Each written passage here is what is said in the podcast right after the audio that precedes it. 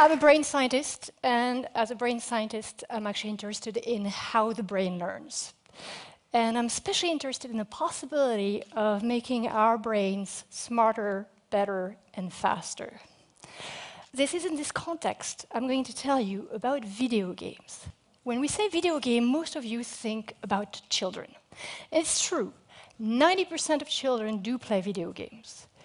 But let's be frank. When the kids are in bed, who is in front of the PlayStation? Most of you. The average age of a gamer is 33 years old, not 8 years old. And in fact, if we look at the projected demographics of video game play, the video game players of tomorrow are older adults. So video games is pervasive throughout our society. It is clearly here to stay. It has an amazing impact on our everyday life. Consider these statistics released by Activision. After one month of release of the game Call of Duty Black Ops, it had been played for 68,000 years worldwide, right? Would any of you complain if this was a case about doing linear algebra? So what are we're asking in the lab is how can we leverage that power? Now I want to step back a bit. I know most of you have had experience of coming back home and finding your kids playing these kind of games. The name of the game is to get after your enemy, zombie, bad guys before they get to you, right? And I'm almost sure most of you have thought, oh, come on, can't you do something more intelligent than shooting at zombies? I'd like you to put this kind of knee jerk reaction in the context of what you would have thought if you had found your girl playing Sudoku or your boy reading Shakespeare, right? Most parents would find that great. Well, I'm not going to tell you that playing video games days in and days out is actually good for your health. It's not, and binging is never good. But I'm going to argue that in reasonable doses, actually the very game I showed you at the beginning, those action-packed shooter games, have quite powerful effects and positive effects on many different aspects of our behavior. There's not one week that goes without some major headlines in the media about whether video games are good or bad for you, right? You're all bombarded with that. I'd like to put this kind of Friday night bar discussion aside and get you to actually step into the lab. What we do in the lab is actually measure directly, in a quantitative fashion, what is the impact of video games on the brain. And so I'm going to take a few examples from our work. One first saying that I'm sure you all have heard is the fact that too much screen time makes your eyesight worse. That's a statement about vision. There may be vision scientists among you. We actually know how to test that statement. We can step in into the lab and measure how good your vision is. Well, guess what? people that don't play a lot of action games, that don't actually spend a lot of time in front of screens, have normal, or what we call corrected to normal vision. That's okay. The issue is what happens with these guys that actually indulge into playing video games like five hours per week, 10 hours per week, 15 hours per week. By that statement, their vision should be really bad, right? Guess what? Their vision is really, really good. It's better than those that don't play. And it's better in two different ways. The first way is that they're actually able to resolve small detail in the context of clutter. So that means being able to read the fine print on prescription um, rather than using magnifier glasses, you can actually do it with just your eyesight. The other way that they are better is actually being able to resolve um, different levels of gray. Imagine you're driving in the fog. That makes a difference between seeing the car in front of you and avoiding the accident or getting into an accident. So we're actually leveraging that work to develop games for patients with low vision and to have an impact on retraining their brain to see better. Clearly, when it comes to action video games, screen time doesn't make your eyesight worse. Another saying that I'm sure you have all heard around Video games lead to attention problem and greater distractibility. Okay, we know how to measure attention in the lab. I'm actually going to give you an example of how we do so. I'm going to ask you to participate, so you're going to have to actually play the game with me. I'm going to show you colored words. I want you to shout out the color of the ink, right? So this is the first example. Orange, good. Green, red, yellow, red, yellow. You got my point, right? You're getting better, but it's hard. Why is it hard? Because I introduced a conflict between the word itself and its color. How good your attention is determines actually how fast you resolve that conflict. So the young guys here at the top of their game probably liked it a little better than some of us that are older. Uh, what we can show is that when you do this kind of task with people that play a lot of action games, they actually resolve the conflict faster. So clearly, playing those action games doesn't lead to attentional problems. Actually, those action video game players have many other advantages in terms of attention. And one aspect of attention which is also improved for the better is our ability to track objects around in the world. This is something we use all the time. When you're driving, you're tracking, keeping track of the cars around you. You're also keeping track of the pedestrian, the running dog, and that's how you can actually be safe driving, right? In the lab, uh, we get people to come to the lab, sit in front of a computer screen, and we give them the little tasks that I'm going to get you to do again you're going to see yellow happy faces and a few sad blue faces. These are children in uh, the schoolyard in Geneva during recess, during the winter. Most kids are happy, it's actually recess. But a few kids are sad and blue because they've forgotten their coat. Everybody begins to move around, and your task is to keep track of who had a coat at the beginning and who didn't. So I'm just going to show you an example where there is only one sad kid. It's easy because you can actually track it with your eyes. You can track, you can track, and then when it stops and there's a question mark and I ask you, did this kid had a coat or not? Was it yellow initially or blue?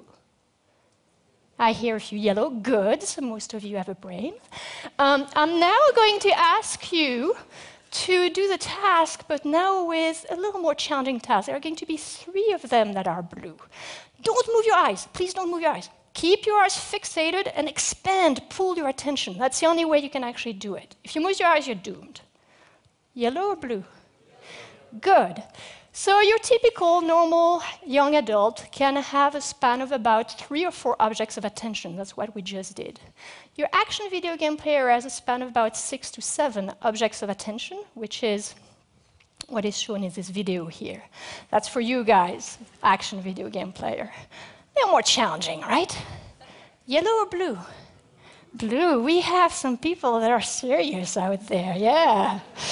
Good. So, in the same way that we actually see the effects of video games on people's behavior, we can use brain imaging and look at the impact of video game on the brain. And we do find many changes, but the main changes are actually to the brain networks that control attention. So one part is the parietal cortex, which is very well known to control the orientation of attention. The other one is the frontal lobe, which controls how we sustain attention. And another one is the anterior cingulate, which controls how we allocate and regulate attention and resolve conflict. Now, when we do brain imaging, we find that all three of these networks are actually much more efficient in people that play action games. This actually leads me to rather counterintuitive finding in the literature about technology and the brain. You all know about multitasking. You all have been faulty of multitasking. When you're driving and you pick up your cell phone, bad idea, very bad idea. Why? Because as your attention shifts to your cell phone, you are actually losing the capacity to react swiftly to the car braking in front of you, and so you're much more likely to get uh, engaged into a car accident. Now, we can measure that kind of skills in the lab. We obviously don't ask people to drive around and see how many car accidents they have. That would be a little costly proposition. But we design tasks on the computer where we can measure to the millisecond accuracy how good they are at switching from one task to another. When we do that, we actually find that people that play a lot of action games are really, really good. They switch really fast, very swiftly, they pay a very small cost. Now, I'd like you to remember that result and put it in the context of another group of technology users, a group which is actually much revered by society, which are people that engage in multimedia tasking. What is multimedia tasking? Is the fact that most of us, most of our children, are engaged into listening to music at the same time as they're doing search on the web, at the same time as they're chatting on Facebook with their friends. That's a multimedia tasker.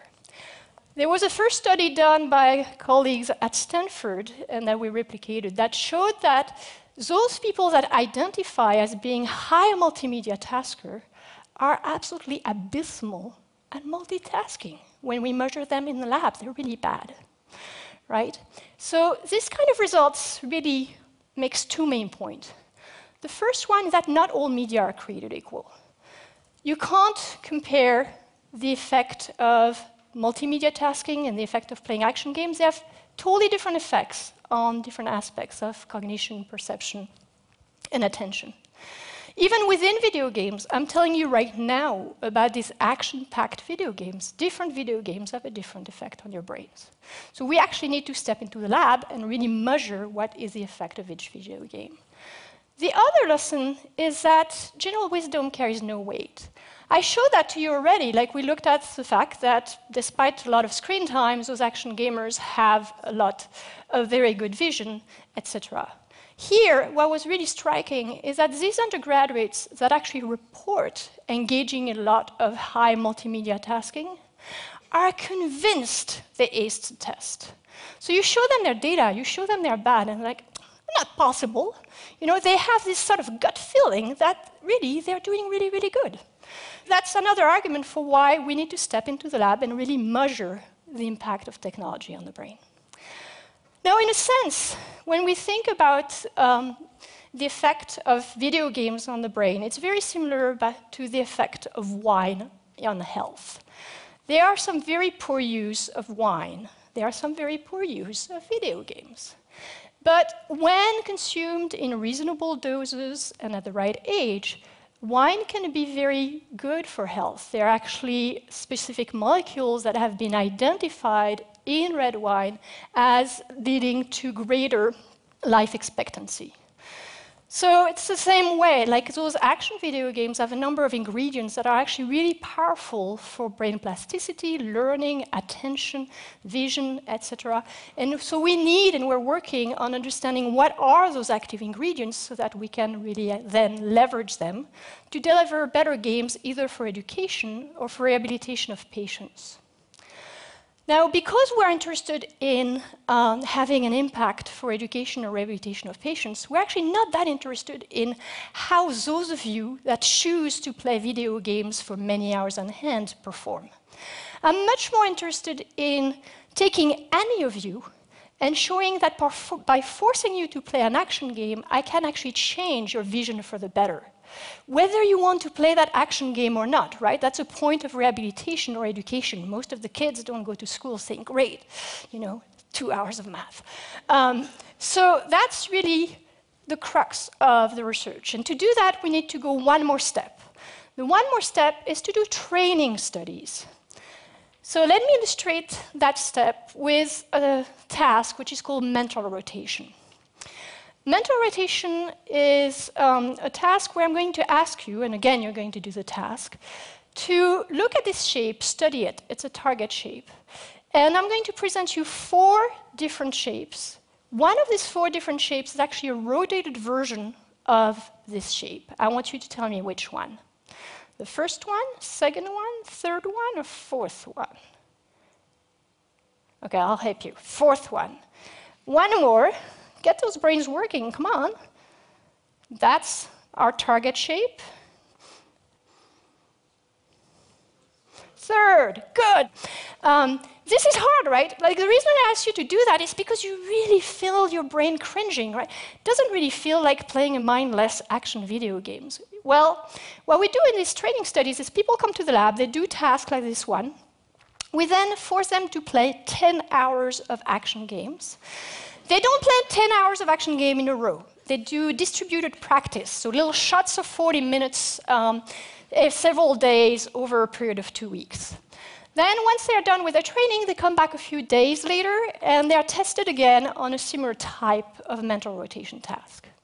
So, this is work from a colleague in Toronto. What they showed is that initially, you know, subjects perform where they're expected to perform given their age. After two weeks of uh, training on action video games, um, they actually perform better. And the improvement is still there five months after having done the training. That's really, really important. Why? Because I told you we want to use these games for education or for rehabilitation. We need to have effects that are going to be long lasting. Now, at this point, a number of you are probably wondering well, what are you waiting for putting on the market a game that would be good for the attention of my grandmother and that she would actually enjoy, or a game that would be great to rehabilitate the vision of my grandson who has amblyopia, for example. Well, we're working on it, but here is a challenge. There are brain scientists like me that are beginning to understand what are the good ingredients in games to promote uh, positive effects. And that's what I'm going to call the broccoli side of the equation. There is an entertainment software industry which is extremely deft at coming up with appealing products that you can't resist. That's the chocolate side of the equation. The issue is we need to put the two together, and it's a little bit like with food. Who really wants to eat chocolate covered broccoli? None of you. And you probably have had that feeling, right? Picking up an education game and sort of feeling, mm, you know, it's not really fun, it's not really engaging. So, what we need is really a new brand of chocolate. A brand of chocolate that is irresistible, that you really want to play, but that has all the ingredients, the good ingredients that are extracted from the broccoli that you can't recognize, but are still working on your brains.